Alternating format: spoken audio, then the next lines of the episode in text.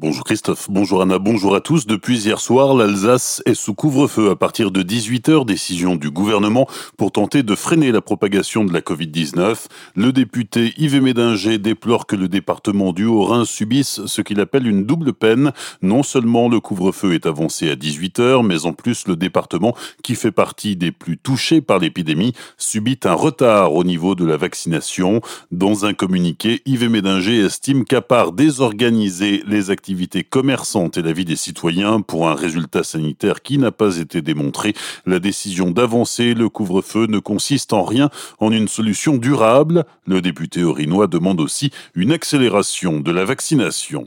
Selon les dernières données de Santé publique France, cinq nouveaux décès liés à la Covid-19 sont à déplorer pour la journée d'hier en Alsace, quatre dans le Haut-Rhin, un dans le Bas-Rhin, 962 malades sont pris en charge dans les hôpitaux alsaciens, dont 111 en réanimation. Le plan grand froid renforcé ce week-end en raison de la chute des températures. Les préfectures du Bas-Rhin et du Haut-Rhin ont ouvert des places d'hébergement d'urgence supplémentaires, étendu les horaires des maraudes et ouvert de nouveaux lieux chauffés pour accueillir les personnes vivant dans la précarité.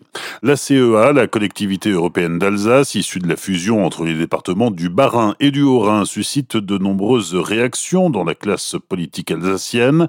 Pour Charles Sitzenstuhl, adjoint au maire de Célestat et conseiller régional, c'est une opportunité à saisir pour l'Alsace centrale. Nous avons euh, traversé des dernières années extrêmement euh, compliquées dans le débat euh, politique alsacien. Il y a eu l'échec du référendum en 2013, il y a ensuite eu la création de la grande région que personne ne voulait, et nous avons enfin réussi, donc en 2021, à créer, à recréer une institution qui s'appelle l'Alsace et qui pourra représenter et incarner les Alsaciennes et les Alsaciens. Pour moi, le territoire de Célestat doit jouer un rôle moteur et euh, déterminant dans cette euh, nouvelle euh, CEA.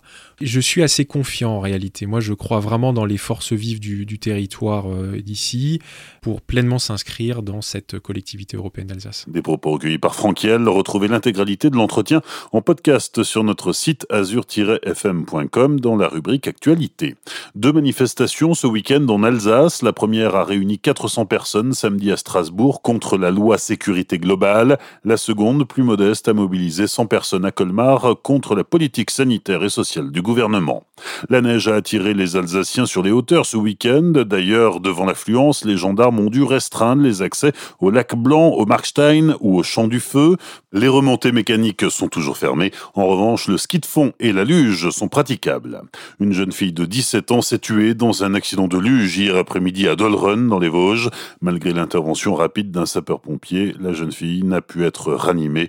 Une autre jeune femme de 23 ans qui l'accompagnait a été grièvement blessée et il y portée vers l'hôpital de Mulhouse. Samedi matin, c'est un skieur de 62 ans qui a été secouru après un accident lors d'une descente du sommet du Honeck.